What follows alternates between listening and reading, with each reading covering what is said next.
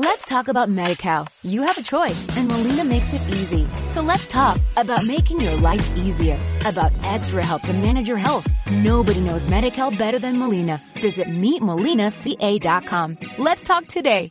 Hola, ¿qué tal? Yo soy Andrés Schmuke y si estás escuchando esto es porque eres un asiduo oyente de un Baby Daddy Podcast en esta segunda temporada. Este es el episodio número 9. Tuve la oportunidad de conversar con Paola Elízaga y de verdad, lo dije bien, ella está aquí. Mira, ¿lo dije bien? dije bien el apellido, dije bien el apellido. Este, fue algo eh, maravilloso, aprendí muchísimo este, de ella como, como mamá, como emprendedora, este, que los sueños, pues, siempre los puedes lograr, este, de que seguramente no duerme mucho. Bueno, no eso quedó claro, ella no duerme mucho, pero es feliz y comparte mucho con, con sus dos niños, que es lo más eh, importante para cualquier madre o cualquier padre. Este episodio llegó gracias a My Gym, este, en Plaza Belén Shops de San Francisco. Este, ahí está Mateo haciendo ejercicio porque queremos que Mateo se vuelva gateo. Está difícil, pero ahí lo vamos a lograr. Este, disfrútenlo. Eh, recuerden mis señas, eh, un Baby Daddy Piso en Instagram, un Baby Daddy TV en YouTube. Vamos a reactivar ese YouTube prontamente. Y eh, www.unbabydaddy.com. Aquí estamos con Paola Elízaga. ¿Lo dije bien? Sí, lo dije bien. Este, una buena conversa. Disfrútanla y bye. Hola Paola, este, muchas gracias por estar acá. Llegaste sumamente temprano. Te pido disculpas porque llegué yo tarde pero ese no es el común denominador. De hecho, el común denominador es que yo llego temprano y la gente llega tarde o no llega, o me llama para decirme estoy en un tranque, no voy a llegar, discúlpame. Eso es una de las cosas que tiene un Baby Daddy Podcast que estamos siempre a punto de cancelar, pero nunca cancelamos. Bienvenida. Es un placer para mí el poder conversar contigo y que estés aquí y temprano y ya estás viendo el reloj porque yo llegué temprano y me quiero ir temprano. No, no, no, para nada. Yo lo que hago es, yo pido Uber y entonces yo voy trabajando en el Uber y aprovecho todos esos minutos y trato de pues llegar puntual, pero al mismo tiempo eso me sirve a mí para no andar corriendo, porque si lo dejara yo yo manejar y entonces el güey, y entonces me entra una llamada, entonces es caos, así que he descubierto que para mi productividad eh, me ayuda me ayuda a llegar temprano y trabajar un ratito. Trabajar en el Uber, o sea, tu Uber es como que tu oficina, bueno, porque tú trabajas, este, tú eres tu propia jefa y trabajas donde consigas, tú eres donde sea. Tú eres experta en marketing, en consumo masivo, eres una mamá de dos que está dedicada a la maternidad, pero también dedicada a ser emprendedora. Yo soy una pionera de creer que existe un tercer camino, que es el, no, más bien pionera no, porque eso es desde que se inventaron los hijos, que las mujeres siempre trabajaron, ¿no? Se inventaron los hijos. de verdad, eso es lo más viejo. Cuando estábamos en las cavernas, las mujeres seguían trabajando y siendo eh, las que traían el 70% de, de la comida a la familia. Eh, y siempre con los hijos al lado. Lo que pasó es que de repente los trabajos salieron de las casas, las mujeres dijeron, eh, no puedo hacer ambas cosas, y entonces empezó a tocarnos a las mujeres decidir o trabajo o me quedo con los hijos. y lo que yo dije, bueno, fue, este mundo digital me está abriendo los ojos para poder hacer estas dos cosas que yo quiero al tiempo. Y ese mundo digital implica, a veces mi, mi celular es mi oficina. Y sí, trabajo en el Uber, trabajo mientras mis hijos están dormidos encima de mí, mientras espero eh, que me atiendan. Bueno, el súper ya no voy porque lo hago online, pero mientras esperaba que me atendieran el súper y, y esos son mis ratitos de trabajar. ¿Cómo puedes compaginar eso? Yo lo he intentado. Yo he intentado también en esta etapa de, de independiente que tengo, he intentado trabajar desde casa y mi hijo Mateo no me deja. No es fanático de eso. Me ve en la computadora y va y se acerca y quiere tocar la, quiere tocar la computadora. Me ve en el teléfono y va y se acerca y quiere tocar el teléfono. Si lo pongo en su cárcel, su corral, llora, grita y patalea porque los niños quieren los juguetes de los grandes. Claro. Este, y las cajas. Es nuevo y es, sí. Y entonces es increíblemente difícil para mí hacer algo en la casa. Yo tengo que salir de casa, a un café o algún otro lado donde pueda este, tomarme algo y estar tranquilo e intentar concentrarme para poder escribir algo. Como tú, con dos niños, puedes compaginar eso. ¿Cuál es tu secreto? Bueno, me he vuelto, la verdad, muy eh, animal de mis rutinas. Eh, cuando mi hija está en el jardín, ahorita está de vacaciones, entonces obviamente todo cambia, pero cuando mi hija grande está en el jardín, en las mañanas hay más tranquilidad en mi casa, entonces aprovecho las siestas de Nico, que es el que tiene 10 meses, y en sus siestas, que son hora y media, trato de avanzar bastante. Eh, trabajo mucho en las noches, que esa es otra cosa. Yo los duermo siete, siete y media de la noche. Llega mi esposo y hacemos relevo. Él se encarga de terminar la parte del baño, leerles el cuento, dormirlos, lo cual me da unas buenas horitas eh, de trabajo. Y siempre estoy de verdad sacando minutos. En las mañanas, eh, mientras mi esposo desayuna con ellos, yo mando todos los correos de, de inicio eh, y, así he ido encontrando tiempitos. Obviamente, cuando era Martina solamente era mucho más fácil. Y ahora que es también Nico, sí he tenido que eh, buscar ayuda. Entonces hay una señora que me ayuda en mi casa con la limpieza, que le pido dos veces a la semana que también me ayude dos horas con Nico. Y así, poco a poquito, ir sacando minutos de donde parece que no hay, pero mm, te empiezas a volver muy, muy organizado eh, para defender pues los espacios. Pero no te agotas definitivamente es un caos andante y hay días que, eh, no sé, algo, algo cambia o algo eh, sale diferente o el bebé está enfermo y cancelo reuniones y es como, sobre todo porque mi esposo tiene un trabajo de 8 a, bueno, no digo a 5 porque nunca sale a las 5, de 8 a 7. Entonces, cada que hay eh, enfermedades o cada que no hay colegio o cada que hay doctores, pues todo eso me cae a mí, además de mi trabajo. Entonces, es pesado, es difícil, es caótico, pero al mismo tiempo es el camino que elegí. Entonces es como un doble, a veces digo, no sé, estoy quejándome y al mismo tiempo entra esta vocecita de, pero qué bueno que puedo ser yo la que los puede llevar al pediatra, o qué bueno que puedo ser yo la que puedo cancelar una reunión y estar con ellos durante una fiebre. Entonces trato como de siempre decir, yo lo elegí eh, y cambiar ese switch para no estar eh, agobiada, porque es normal que nos pase a todas, pero son muchas cosas, sobre todo en esta etapa que que ellos son tan dependientes de nosotros.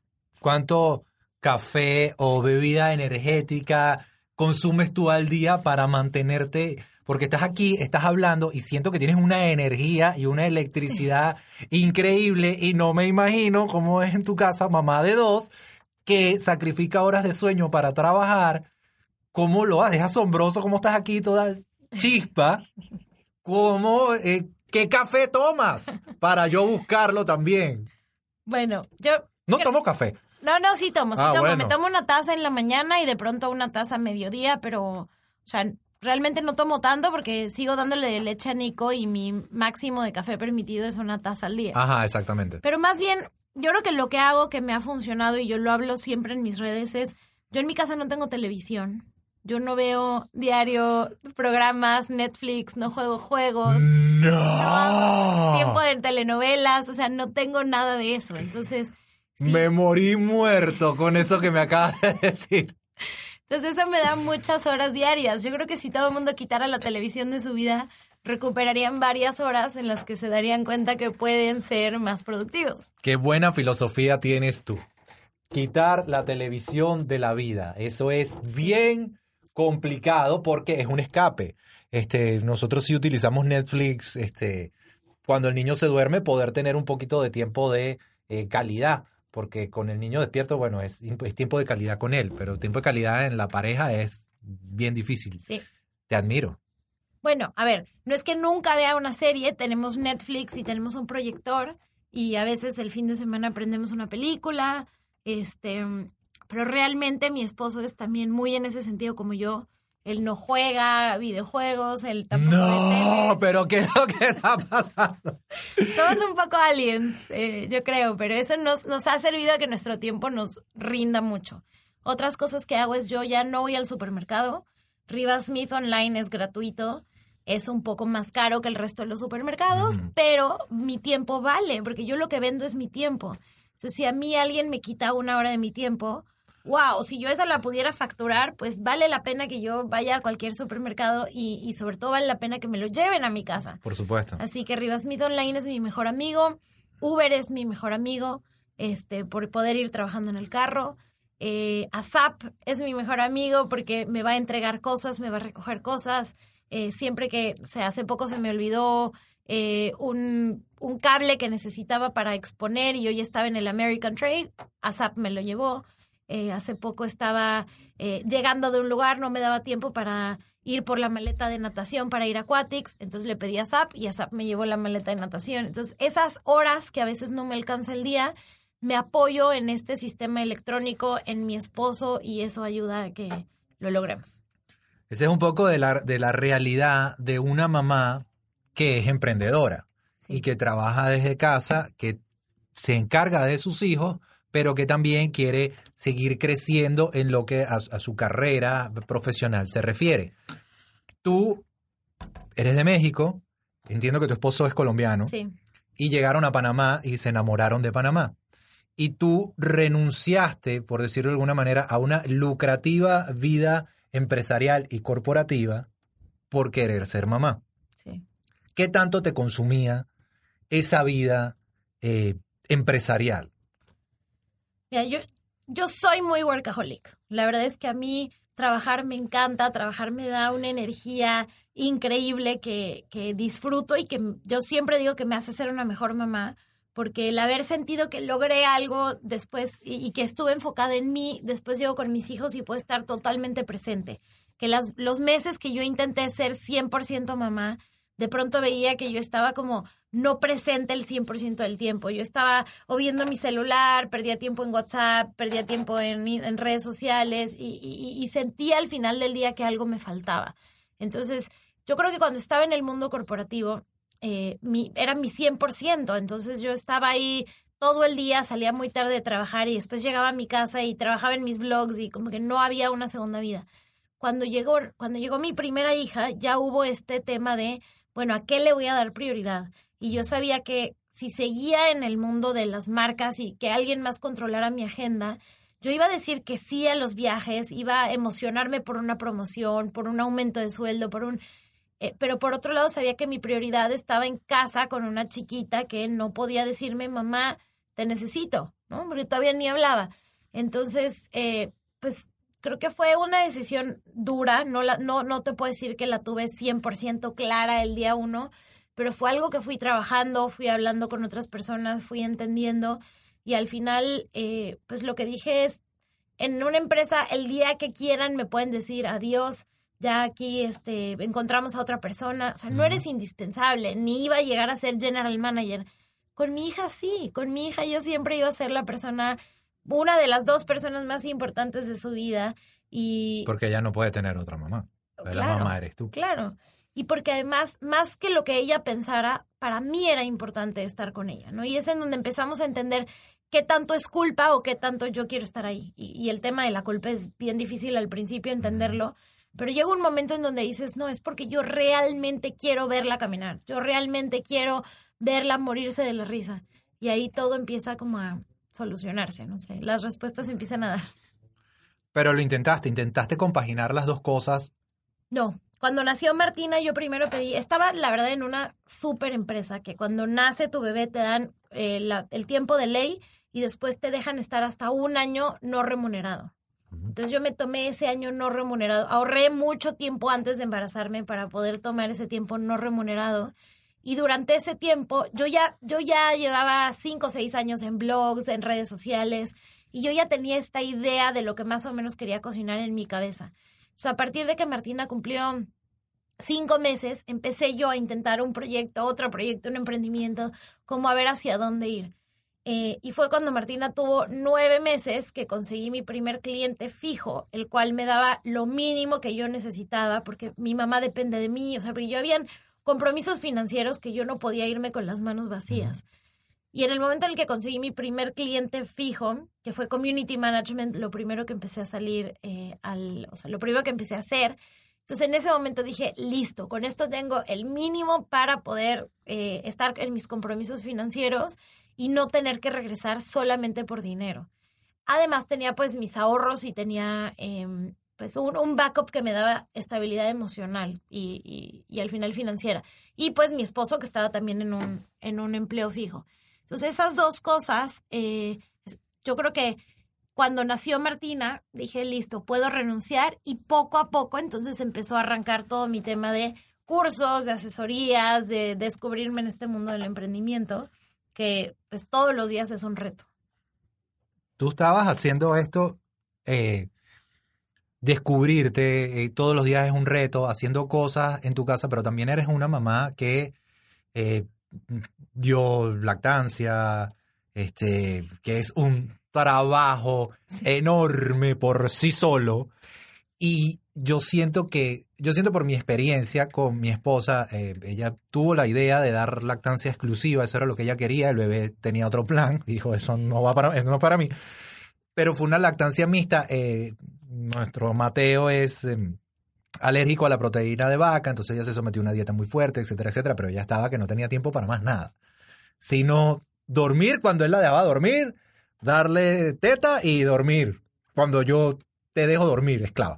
Este, es difícil. Muy difícil. Eh, hacer otra cosa cuando se está lactando. Entonces, mira, sí es, es muy difícil, sobre todo los primeros meses. Yo a Martina le di dos años, cuatro meses. ¡Wow! Sí. ¿Cómo fue ese destete? Duro, porque después de los dos años, ellos, ellos pues empiezan a entender qué es de ellos y entonces no te quieren dejar ir. Duro. Pero al final, mira, para mí la lactancia fue ese primer gran reto fue muy difícil para mí la lactancia. Los primeros 11 días yo lloraba todos los días y entendía a todas las mujeres que no lo habían logrado. Pero yo creo que en todo en la vida me caracteriza que soy muy intensa. Y entonces, antes de, tirar la toalla, en verdad, hablé con todas las consultoras que pude, me preparé, me leí todos los libros, eh, me aguanté, me vi todos los videos de YouTube hasta que logramos resolver el tema de la lactancia, que en mi caso era más de agarre. Y yo siempre les digo, porque después hasta me certifiqué de consultora, llega un punto en donde la lactancia es tan, tan, tan demandante como si lo ves como una curva y después baja. Y, y en vez de ser demandante, te da todos estos tiempos tranquilos. Por ejemplo, hoy mi bebé está súper inquieto en un restaurante, me lo pego y me deja comer súper tranquila. O está este súper cansado, me lo pego y se duerme. Entonces llega un momento en donde es hasta cómodo como mamá porque tienes estos momentos tranquilos gracias a la lactancia. Pero yo, yo siempre digo, es, es una curva. ¿Tú recuerdas si, eh, no sé si lo conversaste con tu mamá en algún momento, este, cuando tú eras niña, si tu mamá te dio lactancia a ti?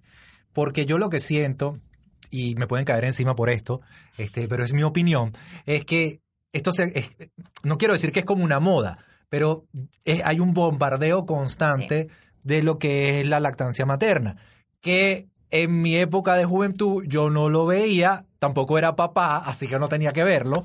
Este, yo no sé si siempre ha estado ahí o si de un tiempo para acá es más métale la teta a su muchacho. Yo creo que antes no había toda la educación que hay hoy o toda la información. Entonces mi mamá, por ejemplo, tuvo muchísima leche los primeros dos, tres meses. Ella le daba mastitis y ductos tapados de la cantidad de leche que tenía. Pero a los tres meses, que hoy sabemos que hay una hay un pico de crecimiento muy grande en donde el bebé te pide y te pide y te pide. Lo que a ella le decían es, ay, yo creo que ya se te fue la leche, ya no tienes más leche, ya se acabó. Entonces ella me empezó a dar, a complementar jugo de naranja a los tres meses. Jugo de naranja, té de manzanilla. Que, que eso ahora está súper prohibido. Claro, súper prohibido. Me daban unos chupones que dentro tenían miel de abeja, que es otra cosa. Está súper prohibido eso. Pero en ese momento el pediatra era lo que le decía. Y obviamente me empezó a complementar y a los dos, tres meses más ya no pudo más.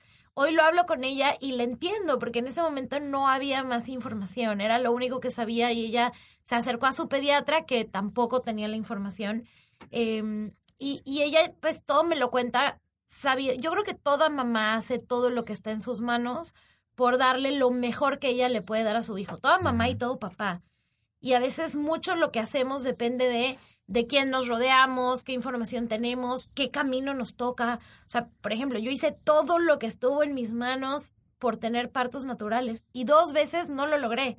dos veces terminé en cesárea después de hacer, de verdad que 80 squats diarios, o sea, lo que pude. Em, y el punto, yo creo que en esta vida no es eh, qué, logras o qué no logras, sino qué haces eh, y, cómo tú en este camino vas entendiendo y te vas midiendo y vas, vas descubriendo una nueva parte de ti. Eh, porque, no sé, creo que en este camino aprendemos que mucho no depende de nosotros. Son personas que nacen con su propia decisión, sus intereses, sus... Eh, y en este camino del amor nosotros vamos a dar manzanas y a veces ellos van a querer peras. Pero creo que la clave es saber, mira, yo di todo lo que estuvo en mí y eventualmente cuando tengan a sus hijos, yo creo que lo van a reconocer. Mira, ahora haciendo un paréntesis, porque eso que tú dices que eh, a veces uno ofrece manzanas y la gente quiere peras, es algo que yo digo mucho, porque me ha pasado bastante en, mi carrera profesional. Yo como creativo vendo una idea y la idea que le vendo al cliente es X y Z, pero yo estoy vendiendo manzanas. Y cuando la idea está realizada, el cliente a veces pregunta, ¿y dónde están mis peras? Bueno, pero tú no estabas entendiendo que yo te estaba vendiendo manzana. Entonces eso me hace, eh, me hace link lo que dices, porque es verdad, uno quiere algo para su bebé, pero a veces el bebé quiere algo o necesita algo completamente distinto. Y eso no lo hace a uno un mal, papá o una mala mamá. No. Y entender que a veces yo creo que los vemos tan chiquitos y tan difíciles de entender que pensamos que son como robotcitos, que todo lo que hagamos va a tener un impacto. Y se nos olvida que ellos vienen con sus propias decisiones y muchas veces eh, nos van a contradecir en lo que quieren comer, en lo que quieren hacer, eh, sobre todo cuando se van poniendo más grandes. Así que, este, pues nada, es parte de la vida. Es una cosa maravillosa.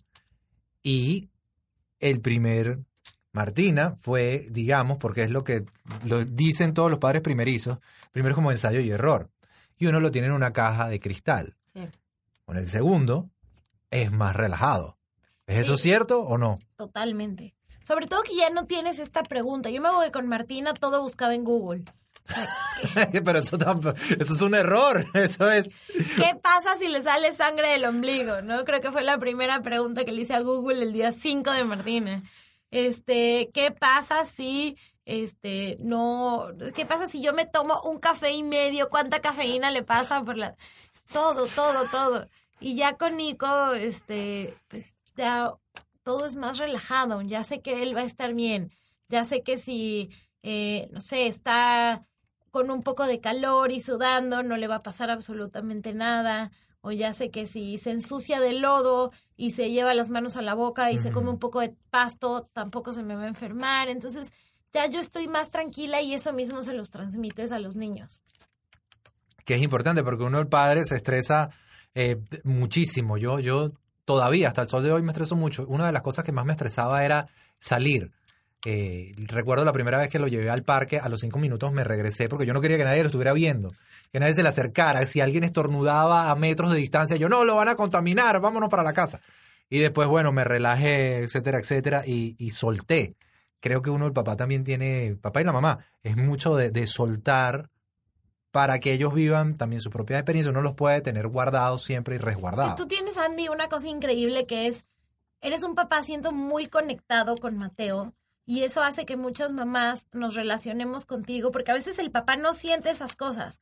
A veces solo las mamás somos las que decimos, es que ya muchas personas lo tocaron, es que ¿por qué le bajaron la cobijita? Y yo leo tus posts y digo, es que es como si de repente un papá literal se pusiera en los zapatos de una mamá y entendiera todo lo que pasa por nuestra cabeza. Porque a veces sí, es, es difícil, pero uno también va entendiendo este rol de mamá rompe con todo lo que yo era antes. Es, es como si también a ti te dicen, hola, eres un nuevo personaje que ahora se llama Andrés papá y no es nada que ver al Andrés que de pronto antes escalabas montañas y saludabas a todo mundo y no te habías preguntado si se lavaban o no las manos. Ahora eres un nuevo ser humano y estás también encontrándote y, creo que eso toma un tiempo, como todo. Sí, es una cuestión de... Ay, siento que cambió la dinámica del podcast, que eres tú la que me está entrevistando, eh, conversando conmigo, entrevistándome a mí. Pero sí, tienes toda la razón. Es una, es, algo, es un cambio, es un giro de, de 180 grados. Yo te puedo decir que yo siempre quise ser papá y tener familia y siempre estuve claro en que yo no iba a ser un papá como fue mi papá conmigo, que fue no voy a decir que fue un mal papá porque no lo fue. Me dio mucho amor, pero yo le pedí a mi papá un par de zapatos y me decía, solo a tu mamá que ya tiene plata y yo no. Entonces fue ese tipo de papá. Pero yo iba a casa de mi papá y siempre tenía un plato de comida. Este, que yo, yo no iba a repetir esos patrones y que iba a estar siempre presente. Pero debo confesar que a veces yo quiero salir corriendo. Y eso me hace sentir a mí como el peor papá del mundo. Porque es muy fuerte. Y yo lo veo, y, yo sé que para las mujeres es más fuerte por el hecho de la lactancia. Un bebé que se despierta cada 15, 20 minutos y tiene que comer, eso es algo que uno tiene que ser muy fuerte mentalmente, porque si no, te sales corriendo también. Con las lolas al aire, así que ¡ah! Este, pero hay veces que yo quiero salir corriendo. La otra vez me sentí horrible porque se cayó de la cama entre la mamá y yo, nosotros quedamos dormidos y él se cayó. Y yo dije, Dios mío, soy el peor papá del mundo. Y lo conseguí en el piso con el dedo metido en la boca, así que bueno, entonces no me vas a agarrar. Y conversé de eso a través de las redes sociales y la gente me decía, pero eso es normal. Eso pasa. Es, solo una primera vez, tranquilo. Alguien me dijo, mira, mi hija se le cayó tres veces al papá, se me cayó una vez a mí, se fracturó la clavícula y está viva. O sea, la vida sigue yo no puede ser, no puede ser. Es un cambio constante, no solo en, el amor que uno, yo jamás sentí que yo podía sentir un amor tan grande por una persona hasta que tuve a, a en los brazos, me imagino que lo, mismo te ha pasado a ti con Martina y Nico, y a tu esposo también. No solo en el amor, sino en la manera de ver la vida y las cosas. Uno cuando no tiene ningún tipo de responsabilidad es súper arriesgado. Yo no escalaba montañas, pero este, jugaba videojuegos de 7 de la noche a 7 de la mañana. Y tomaba mucho azúcar y comía muchas galletas. Este, pero ahora uno tiene la responsabilidad, bueno, yo necesito estar bien y estar sano para educar a esta personita a través del tiempo y estar con él y con ella la mayor cantidad de, tiempo de la redundancia posible y verlo lograr sus metas, sus sueños, realizarse. Y creo que al final es lo que, lo que cada padre responsable, apegado, que se queda, porque hay muchos papás que desaparecen, quiere para sus hijos es una pérdida de libertad, al final, un hijo. Eh, y es una pérdida de libertad de la persona más hermosa y divina y tierna y amorosa que puede haber. Entonces, es difícil, porque es, por un lado, reconocer que, que ya no tienes las mismas oportunidades o el mismo tiempo que tenías antes. Y por otro lado, querer dar todo en este nuevo rol y también reencontrarte con quien eras antes. O sea, para mí es, es como cuando la vida empieza realmente a cobrar sentido, cuando empieza a ser difícil, cuando empiezas a tener que tomar decisiones, porque antes casi que solo te vas por el mejor camino, pero no tienes que decidir entre dos opciones buenas, ¿no? Ahí es el momento en donde, o sea, querer estar con mi hijo acurrucado o querer ir a pasar tiempo con mi esposa que me hace falta, querer ir eh, a ver a mi hijo en su primer, eh, no sé, evento o querer ir a hacer algo por mí que hace años no tengo tiempo para mí. Y, esas decisiones eh, son de las que está llena la maternidad y la paternidad, que para mí se me hace como tan difícil, ¿no? Y que uno tiene que estar en un rebalanceo constante de decir, ok, ya di un poco de mí acá, ahora voy a dar un poco de mí acá, ahora necesito estar aquí, porque no hay un día perfecto. A veces eres más papá, a veces eres más pareja, a veces estás más en el trabajo, y es cosa yo creo que de, de todos los días estar reevaluando. Pero aunque si tienes, eh, y, me gusta eso, me gustó esa frase de eh, renuncias a ciertas libertades, también para personas como nosotros es un oleaje creativo que llega con la llegada de un bebé increíble. Este, se nos ocurren muchísimas ideas, se nos vienen muchísimos proyectos. Este, tú ahora eres una mamá influencer, emprendedora, que tiene un podcast negocios en pañales y me imagino que todo eso nace por ser mamá.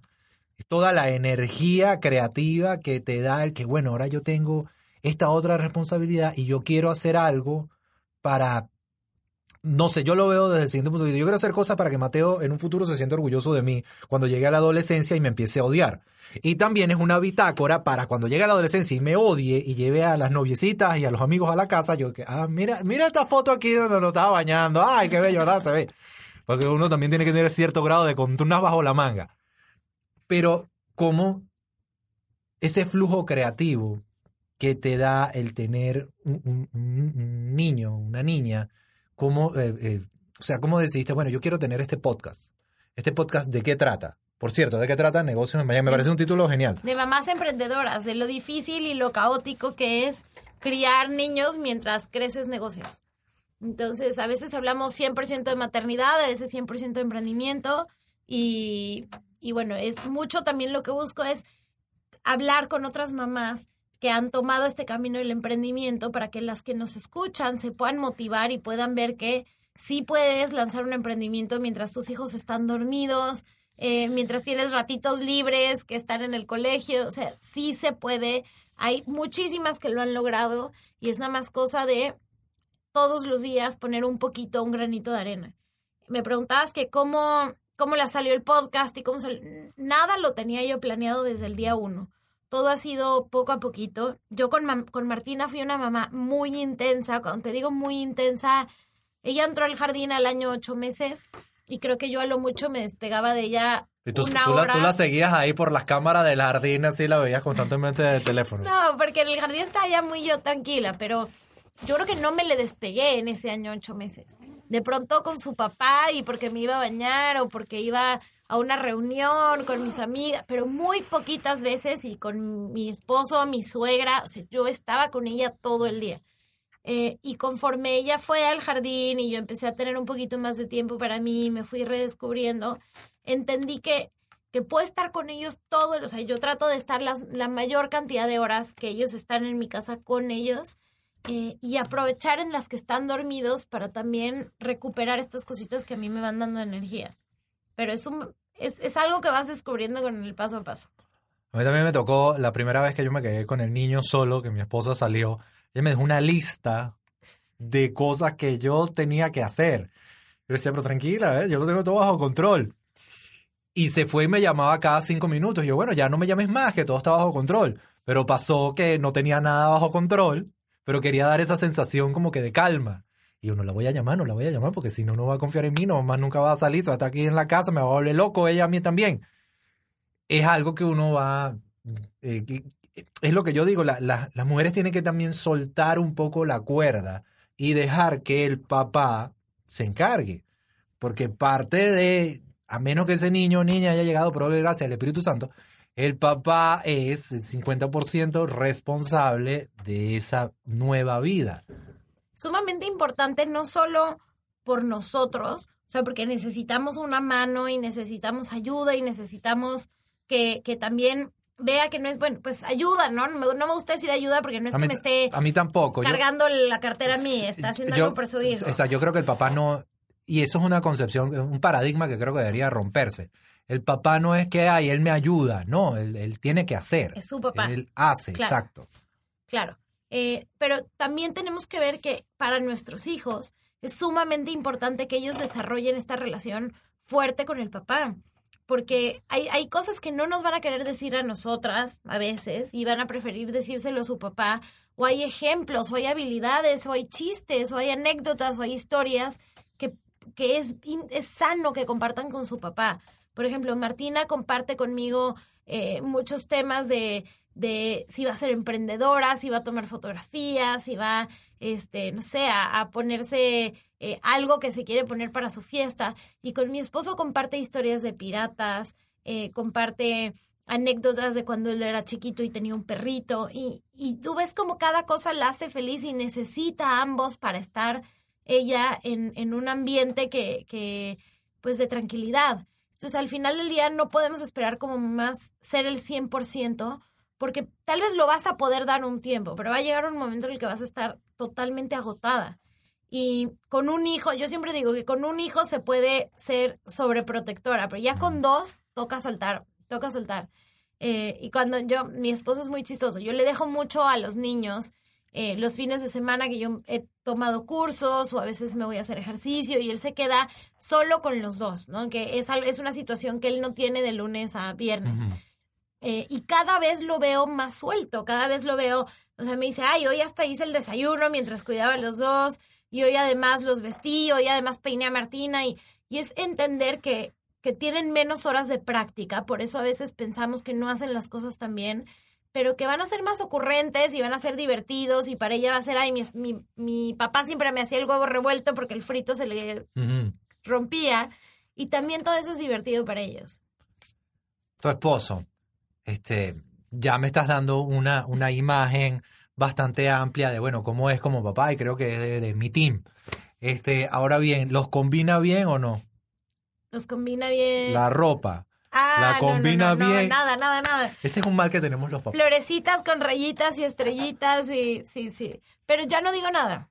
Al final del día, si Martina le gustó cómo la vistió, perfecto. Ya, de verdad que no va a hacer nada, no, no voy a hacer algo bien por decir, cámbiate los pantalones o eso no. Tal vez si a veces la manda muy elegante y es el día de pintura y le van a pintar toda la ropa, así le digo, mira, mejor eso no, porque es el, eso es para salir los fines de semana. Pero ya del resto, o sea, prefiero que yo, él, vaya descubriendo también esas cosas. No, a mí sí me tienen sometido en ese aspecto. Yo, bueno, vamos a salir, eh, cámbialo, vístelo. Yo lo visto y de repente, bueno, estamos listos y mi esposa ve al niño y dice, no, no. Así no. Y lo reviste ella a su estilo y a su manera. Y yo, bueno, pero mujer, déjame ser. El papá también, que salga descombinado, ¿qué importa? Es una expresión de creatividad. ¿Tú tienes hermanos? Yo tuve hermanos hasta que ya fui muy grande. Mi primera hermana nació cuando yo tenía 12 años, porque mi papá se volvió a casar y entonces cuando, ya hasta que yo fui grande. Entonces son, o sea, no, nunca tuve esa cotidianidad de pelearte por un juguete eh, sí los vi crecer, pero fui más como, no, no una mamá definitivamente, pero como una, una tía muy cercana, pues. Ella es mi hermana, pero es mi tía. Este... Es que ya era yo grande, ya estaba yo en otros temas. Eh, soy muy cercana a ellos hoy en día, pero pues también ahorita apenas están terminando la universidad, este, no tienen hijos, entonces como que creo que hablamos y compartimos, pero no hay todavía esta empatía real de, de, saber lo que el otro está viviendo por las diferentes etapas. Claro, porque hay una brecha generacional y los intereses son distintos, pero entre Martina y Nico, ¿cuánto tiempo de separación hay? hay? Tres años, tres años y un mes. Ok, bueno, te voy a decir, mi hermana y yo nos llevamos más o menos ese lapso y las peleas van a ser... Duras. Eh, apoteósicas. Ella es la grande. Épicas. Yo soy el grande, pero ella parece la grande. Ella me tenía a mí sometido. Este, y nos peleábamos por todo. Por el control del televisor. Este, la ley era que el que tenía el control era el que cambiaba el canal. Y si uno se iba al baño y dejaba el control en la cama y el otro lo agarraba, te fregaste. Por el carro, porque mi mamá con mucho esfuerzo nos compró un carro para que lo compartiéramos. Y ella, nosotros llegamos un trato y que bueno, lunes, miércoles y viernes tú tienes el carro, martes, jueves y sábado lo tengo yo y el domingo no lo rifamos. Ella lo tenía de lunes a domingo y yo tenía que irme caminando. Esas cosas por el estilo eh, hacían que chocábamos mucho. Además, ella tiene un carácter muy fuerte y yo soy mucho más eh, relajado. Este, pero sí, o sea, eso va, eso va a pasar. Yo creo que es interesante que pase porque siento que ahorita la relación entre mi hermana y yo es súper, súper fuerte. Ella vive en Europa. Este, tenemos tres años que no nos vemos no conoce a su sobrino. Entonces eso, esos recuerdos de que, bueno, cuando nosotros pasábamos por esto hace que, que todo sea como que más, más unidos. Claro. Mira, yo, yo veo a Nico y a Martina y es muy chistoso. Siempre pensé que ella iba a ser la que tal vez lo iba a molestar o iba a ser... Y más bien es Nico el que llega siempre y ve cómo molestarla si ella está tranquilita haciendo sus legos, nada más va corriendo y se los tira, le rompe sus dibujos, le jala el pelo. Ay, Y ella, horrible. O sea, ella es muy paciente y ella nada más lo abraza, le dice mi chiquito y le da besos todo el día. Ay, qué hermosa. a mí se me rompe el corazón de verla a ella y me muero de risa con lo que hace Nico, pero creo que conforme él vaya creciendo, ella va a llegar un día a ponerle un alto porque si no sea, hoy, hoy le decimos el cachorro salvaje. Entonces, si no, el cachorro salvaje va a llegar a un punto en donde a la pobre le va a quitar la paciencia. ¿Qué es lo que más te gusta de eh, tu trabajo como emprendedora y tu podcast? Este, de lo que haces, ¿qué es lo que más te llama? Además de conectar con la gente, pero yo también tengo este proyecto porque me gusta conectar con la gente, me gusta hablar con, con personas que tengan una historia interesante como la tuya. Este, gracias a Dios ese ha sido el común denominador acá en un Baby Die podcast. Eh, pero ¿qué es lo que más, lo que más te llena? ¿Qué es lo que más te gusta? me encanta ayudar a la gente a resolver problemas, ¿no? Resolver problemas digitales, resolver problemas de su maternidad. Eh, no es que yo tenga todas las respuestas, pero conozco a quien nos puede ayudar en ese, eh, ¿no? Si alguien me dice, es que mira, tengo, estoy teniendo un reto con mis hijos y a nivel de este berrinches no sé qué hacer, le digo, mira, yo sé de una parenting coach buenísima que te puede ayudar. Eh, o si alguien me dice, hoy en la mañana me habló una chica que tiene una empresa de pasteles aquí en Panamá y, vende muchísimo y me dijo, es que soy esclava de mi negocio, ya no mm. me doy abasto. Y entonces le dije, mira, lo que yo te recomendaría es automatizar, hacer esto para ser más productiva, tener todo a nivel digital, ayudar a la gente a tomar decisiones más rápido. Y entonces más o menos le di un mapa y me dices que hablé 20 minutos contigo y sentí que se me quitó una nube negra de encima, ¿no? Y, y, y esto es algo que me genera mucha adrenalina, me encanta eh, ayudarle a la gente a, resolver problemas y me encanta también cuando logro que con eso puedan estar mucho más tranquilos en su trabajo porque a la vez te da más tranquilidad en la maternidad. Eh, y, es, y, son dos mundos que, que yo sí creo que son muy compatibles porque entre más tú estás contenta eh, en un trabajo que es tuyo, más puedes también florecer como, como mamá o como papá porque tienes el tiempo que es, es lo que los chiquitos necesitan. Si tú tienes un trabajo que te obliga a estar con ellos hasta las 5 o 6 de la tarde, te pierdes de la, de la parte más linda de los niños, que es en las mañanas, es al mediodía, es cuando más risas, más tranquilidad hay. En cambio, a partir de las 5, a, mí, a mí a veces me da mucha tristeza lo que ve mi esposo de mis hijos, porque le tocan berrinchudos, le tocan contestones, ya eh, están de mal humor. Ya están de mal humor. Y es solamente los fines de semana que realmente los puede gozar. Entonces, si yo puedo ayudar a otra mujer a que tenga un emprendimiento flexible con el cual pueda acoplar sus horarios, estar con sus hijos en la hora en la que más felices van a ser todos, eh, eso me, llena de alegría. ¿No has pensado en algún momento como que expandirte a, eh, hablando específicamente de redes sociales, a otras redes sociales, llevar tu podcast a que sea un video podcast en YouTube, como también está de moda últimamente. Este, yo escucho podcast desde hace como 15 años, empecé escuchando el de Kevin Smith, que todavía lo oigo, que me parece una cosa fenomenal. Y ahora siento que es como una moda, que todo el mundo tiene uno y todo el mundo lo sube a YouTube y chévere. Me parece interesante porque es una evolución eh, eh, real, pues, bueno, yo tengo, yo hablo con esta persona, pero yo quiero ponerlo en YouTube para que la gente vea cómo yo hablo con esta persona. Bueno, está bien. Es un paso más allá. A mí me, llamaría la atención hacerlo en algún momento. ¿Tú piensas que eso podría ser un, un paso más en tu proyecto? Mira, cuando estaba decidiendo si lanzar el podcast, evalué primero un canal de YouTube.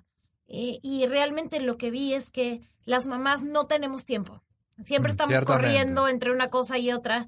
Y lo otro es, nuestros celulares no tienen mucha data. Entonces, vemos poco contenido de YouTube y cuando ves algo es muy cortito, tutoriales, algo chistoso, algo entretenido. Pero si quieres aprender algo, eh, que es mucho el tipo de contenido que yo hago, como con otras mamás o de negocios o de, de cosas de mucha reflexión, es mejor hacerlo mientras lavas la ropa, lavas trastes, vas manejando, estás en el supermercado.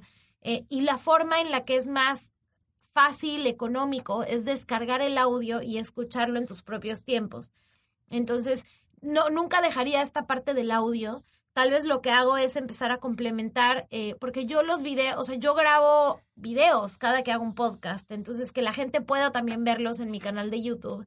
Eh, para cada que, que, hay un episodio, por si eh, quisieran llegar por ese lado. Sin embargo, cada que me, les pregunto en dónde me escuchan, me dicen lavando la ropa, lavando los trastes, este, manejando, y que es también cuando yo escucho podcasts, ¿no? Como que es, es una actividad que te permite ser multitasking y, y aprender mientras haces otra cosa. Yo justo así fue como llegué a los podcasts. Martina dormía, yo no, nunca lograba dormir la siesta en su cuna, eh, y entonces me di por vencida y lo que hacía era me salía a pasear con ella en el coche, en la carriola que decimos en México, y así sí se quedaba dormida. Entonces era para mí un triple ganador, yo así decía, porque yo hacía ejercicio, Martina dormía y al mismo tiempo me ponía un podcast y mm. escuchaba algo por una hora. Entonces había hecho tres actividades que si las hubiera tratado de separar nunca me hubiera dado tiempo. Entonces, con eso fue que me enamoré del mundo de los podcasts y dije, tengo que tener el mío. Y tienes el tuyo y además algo que me parece que, que me lo contaste hace poco, que me parece muy eh, interesante, chistoso, pero recursivo, es que tú tienes un lugar especial para grabar. Mi closet. bueno, ahora estamos en una cabina de grabación. Yo les voy a grabar un video para que vean eh, cómo es una cabina de grabación hecha y derecha con este pues espuma y todo para que haya aislante y no haya eco. Eh, pero cuando yo trataba de grabar el podcast en mi casa y hacía pruebas de sonido, se escuchaba muchísimo eco. Yo en mi casa soy bien minimalista, casi no tengo muchos muebles y mm. decoración y cobijas y este tapetes, etcétera. Entonces se, escuchaba demasiado eco. Hasta que fui viendo tutoriales y tutoriales y me decían, ve a un lugar en donde haya mucha tela porque así el, el sonido rebota menos. Y en un lugar decía, vete a un closet. Y entonces literal me voy a mi closet, cierro la puerta y con toda la ropa que hay el sonido se escucha perfecto. Además nadie me molesta casi no se escucha cuando mi perrita ladra y, bueno, es buenísimo. Ok, pero si tienes que hablar con alguien y entrevistar a alguien, conversar, conversar, no me gusta la palabra entrevista, conversar. Conversar con alguien, lo metes en tu closet. Ah, no, no, yo hago las entrevistas por Skype. Yo hago, hablo con muchas mamás que están en España, en México, en Colombia. Entonces, este, al final no pasa nada. De ellas no sabrían que estoy en mi closet porque detrás tengo una pared blanca eh, pero enfrente es que está como toda la ropa y, bueno, pudiera hacer estos videos. es algo que le cuenta a la gente que ya, que ya ha visto cómo es esa parte de grabación. bueno, el closet es, es, recursivo, es algo creativo. Sacar, este, yo, bueno, yo voy a hacer mi podcast y bueno, yo no tengo un estudio profesional, pero yo tengo un closet. Y en el closet lo hago. Claro. ¿Te ha sido difícil llegar a la gente? o sea, llegar a la gente de que pues, tú quieres hablar con una mamá que está en España, la contactas, la escribes, son este receptivas a tu propuesta, bueno, sí, esto me llama la atención, quiero participar, bueno, sabes que no, no me interesa quién eres tú, no me interesa. Al principio me era más difícil porque de verdad que decían, bueno, y esto es el episodio 4 y la gente decía, ajá, no me importa. Ahorita ya llevamos 75 episodios y han salido personas eh, pues que tienen muchísima influencia en, en la maternidad, en sus emprendimientos, empresas grandes, pequeñas, de todo tipo. Entonces, más bien son quienes me escriben y me dicen, es que yo quiero estar, es que por favor, es que hazme espacio para mí, lo cual ha sido increíble. Eh, pero yo creo que conforme también uno va encontrando esta, este propósito y, saber muy bien qué decirle a la gente, cada que alguien tiene algo bueno, le encanta compartirlo. Eh, y, y a la vez el poder hacerlo a través de Skype, desde donde la gente quiera, eh, pues es muy fácil que puedan meter una media hora, 40 minutos en su día a día. Eh, y yo me adapto también. Entonces, creo que al principio era mucho más mi resistencia y mi miedo de atreverme a pedir una, entrevista. Y conforme ha pasado el tiempo, ya, este, pues también yo sola me atrevo a escribirle. Este, a la única que no me ha contestado es Sasha Fitness, pero. bueno, le escribo, únete al club. Exacto. Bueno, pero es que Sacha tiene una vida eh, muy fitness, pues. Entonces no debe tener mucho tiempo para muchas cosas. Seguramente. Este, ¿cuál ha sido la conversación que has tenido en tus 75 episodios que más te ha mm, llenado en, el sentido de que más descubriste cosas nuevas de la, de la vida de esa persona, o que más te hizo feliz, o que más te entristeció, porque todas tienen toda persona tiene una historia diferente. Wow. Unas personas que te hacen reír mucho y otras personas que por su historia te hacen eh, replantearte ciertas cosas, otras personas que, bueno, mi vida en comparación con la vida de esta persona es una, soy un Kardashian. Sí. Wow. Han habido varias. Eh, me vienen a la mente tal vez tres eh, muy importantes que una fue hablar con Saskia Niño de Rivera, que ella tiene una fundación que ayuda a mamás que han tenido hijos dentro de la cárcel. Entonces son niñitos que crecen y no con cosas muy básicas que a veces no nos damos cuenta, por ejemplo, colores. Entonces un niño que crece viendo todo gris y después eh, tienen que hacer un montón de reformas a la prisión para que puedan meter espacios de colores, con animalitos, con juguetes y que las mamás con todas estas presiones, crisis, problemas que tienen encima puedan darse un espacio para también disfrutar y estimular a sus hijos eh, fue como un choque de realidad en decir, mira lo que tienen tus hijos, ¿no? Mira, mira que eh, tú le puedes ir a enseñar los colores, están nadando, pueden ir a la naturaleza, eh, ¿qué importa si hay mosquitos? ¿Qué importa si llueve? O sea, en verdad, somos muy privilegiados. Ese fue, yo creo que uno de los que más me, no sé, me movió. Pero, son, pero son niños que se quedan dentro de la cárcel. Sí, a veces las presas están, están embarazadas cuando, la, cuando las llevan a la cárcel y otras veces en las visitas conyugales se embarazan, eh, otras veces a la hora en la que las meten a la cárcel, los niñitos tienen menos de un año, entonces creo que cuando tienen menos de tres años es que tienen eh, la oportunidad de irse con sus mamás adentro de la cárcel. Entonces crecen ahí en la, en la prisión de mujeres. Wow. Sí, muy, muy fuerte. Se llama, ella tiene una fundación que se llama Reinserta a un mexicano. Y entonces tratan de darle ayuda y apoyo a todas estas mujeres para que puedan trabajar y después se logren reinsertar a la sociedad. Eh, pero pues parte de este apoyo también es con sus familias. Wow, qué fuerte eso. Bueno, todos los días se aprende algo nuevo. Este, voy a buscar de esa fundación porque se escucha bien, bien interesante. Eso es muy duro.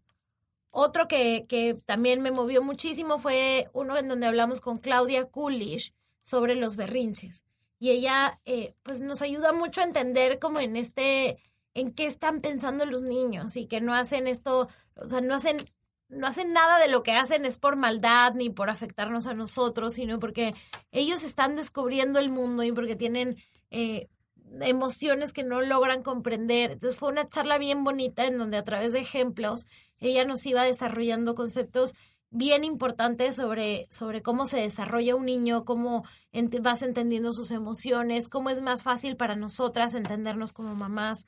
Entonces también ese de, Claudia Coolidge me, me encantó. Em, y creo que a nivel, a nivel negocios, uno que también me, me llevó a pensar mucho más alto fue uno de eh, Chocology, que es una mamá que empezó a trabajar, o sea, ella trabajaba y cuando nacieron sus hijos, sus tres hijos, dejó de trabajar por completo. Y hasta que el más chiquito tuvo 12 años, empezó a trabajar de nuevo. Y ella dijo, bueno, yo quiero hacer pasteles, a mí me gusta muchísimo cocinar, eh, pero dijo, quiero, en vez de competir con otras pastelerías, yo quiero competir con la botella de vino que la gente lleva de regalo cuando va a ir a cenar a otra casa. Entonces hizo un empaque divino y, hizo solamente un producto que empezó a vender súper bien y hoy eh, vende en todo Colombia gracias a Rappi. Hicieron cocinas ocultas y entonces vende en todo Colombia. Solamente ella tiene la receta, ella lo produce desde su casa y se vende diario en todas las ciudades de Colombia, este, cientos y cientos y cientos de tortas.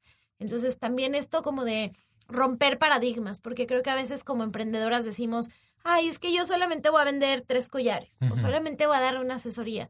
Y, y, no, o sea, si tú te lo propones y si logras eh, descubrir nuevas formas de hacer las cosas, puedes desde tu casa venderle a todo un país y, y no, poner, no poner tú mismo el techo, porque creo que a veces nosotros nos limitamos. Entonces ese es otro que a nivel emprendimiento me gusta mucho. ¿Y qué sueño tienes? Con, con todo esto que haces, este, con todo eso que vas evolucionando constantemente y cada vez haces algo distinto, además de ayudar a la gente, de resolver problemas, de ser una mamá dedicada, de creo no dormir mucho.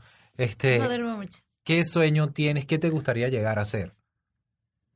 Es difícil responderte eso porque en verdad estoy muy contenta con mi vida.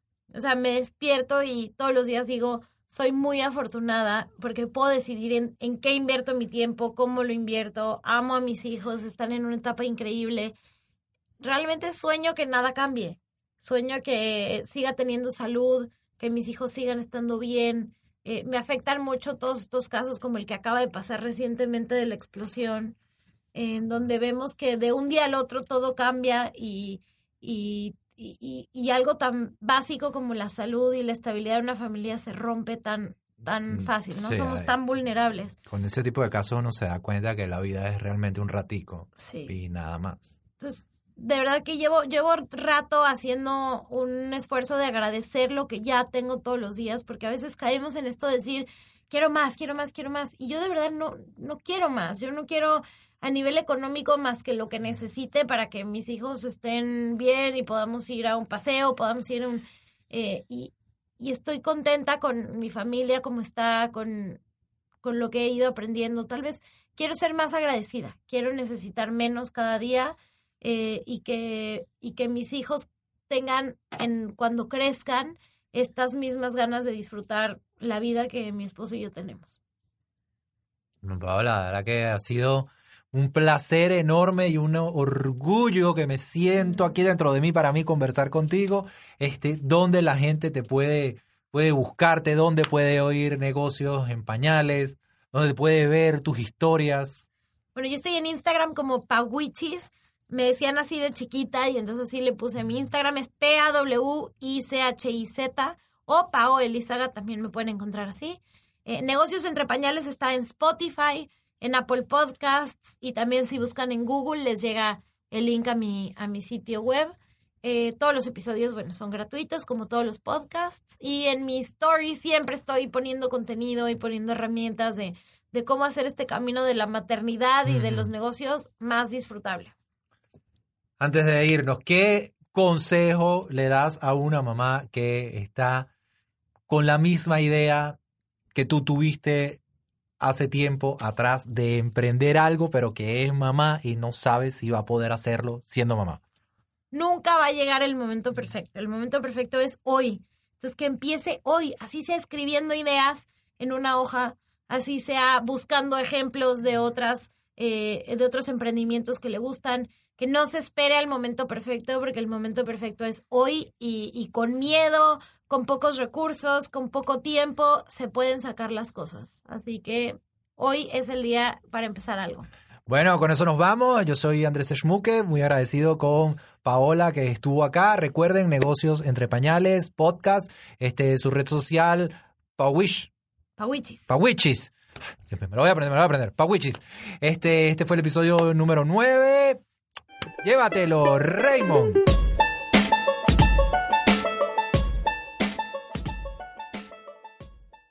Let's talk about MediCal. You have a choice and Molina makes it easy. So let's talk about making your life easier, about extra help to manage your health. Nobody knows MediCal better than Molina. Visit meetmolinaca.com. Let's talk today.